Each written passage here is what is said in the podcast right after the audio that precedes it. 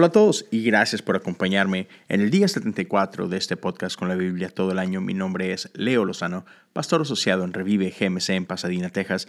Y el día de hoy continuamos con Mateo 17. Estaremos leyendo de los versos 14 al 21. Yo estoy leyendo la nueva traducción viviente, pero tú puedes acompañarme con cualquier traducción que tengas frente a ti. Lo importante es que aquí estás un día más, listo para pasar un tiempo en la palabra de Dios y y es mi oración, que podamos después de leer, meditar por algunos minutos a lo largo de tu día en este pasaje y preguntarle al Espíritu del Dios vivo, ¿qué es lo que tienes para mí el día de hoy? Así que, ¿por qué no vamos juntos a la Biblia? Al pie del monte les esperaba una gran multitud. Un hombre vino y se arrodilló delante de Jesús y le dijo, Señor, ten misericordia de mi hijo. Le dan ataques y sufre terriblemente. A menudo cae al fuego o al agua. Así que lo llevé a tus discípulos, pero no pudieron sanarlo.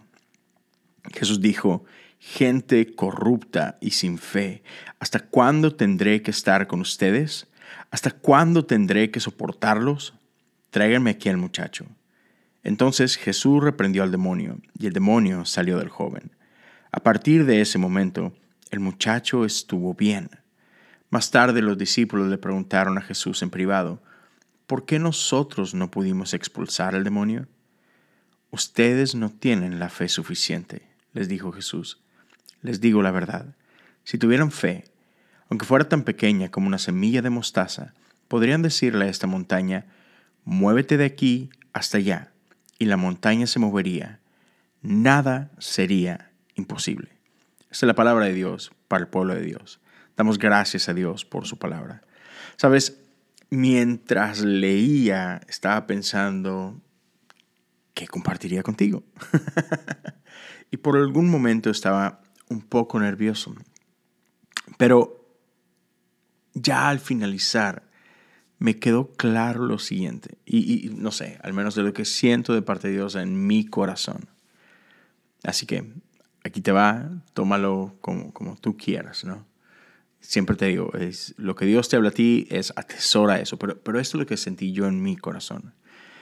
Y es que creo que es muy cierto.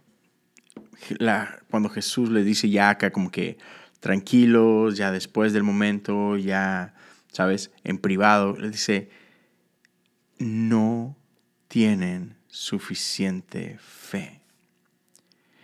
¿Y cuántas veces no te ha pasado?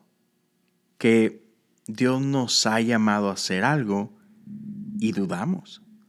Dudamos de nuestra capacidad, dudamos de que Dios está con nosotros, dudamos de que Dios puede hacer algo a través de nosotros.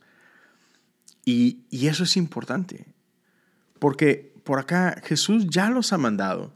Vayan, sanen, oren, expulsen demonios. Tienen esta autoridad de mi parte. Sabemos que no somos nosotros quienes sanamos, sabemos que no somos nosotros quien trae libertad. Hey, come on, sabemos que es el Espíritu de Dios a través de nosotros. Pero nosotros, al igual que estos discípulos, creo que somos víctimas de la duda. Y creemos, nah, bueno, Jesús lo puede hacer porque obvio es Jesús. Yo no soy Jesús. y creo que a veces ese pensamiento nos ata y no nos deja llevar a cabo lo que Jesús nos ha confiado. Y creo que es importante que no la creamos. Al menos esa es una expresión muy mexicana que tenemos. Créetela.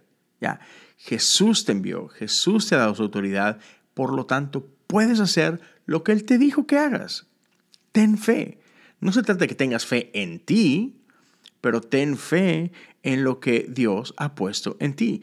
Ten fe en la autoridad que Jesús ha depositado en ti. Viene de Él, viene del Padre, no se trata de ti, pero vamos con esta bandera que Él nos ha dado. Por lo tanto, sí podemos hacer estas cosas, sí podemos orar por los enfermos y van a sanar, sí podemos orar por un endemoniado y va a ser libre, sí podemos, ¿sabes? Lo que, lo que sea que Dios nos haya mandado a hacer, sí podemos, porque Él nos ha dado esa autoridad. Así que, amigos, amigas, tengamos fe. Yo sé, yo sé que a veces es difícil porque soy yo, ¿verdad? Es que yo me conozco, yo conozco mis limitantes, yo conozco mi falta de carácter, yo conozco mi pecado, yo Sí, lo sé, pero no se trata de ti. E, estas cosas que podemos hacer no dependen de nosotros, dependen de su gracia y de su poder. Así que tengamos fe, aunque sea como un grano de mostaza, y veremos cómo, cómo Dios respalda su propia palabra. Gracias por acompañarme el día de hoy. Espero podamos encontrarnos una vez más el día de mañana. Dios te bendiga.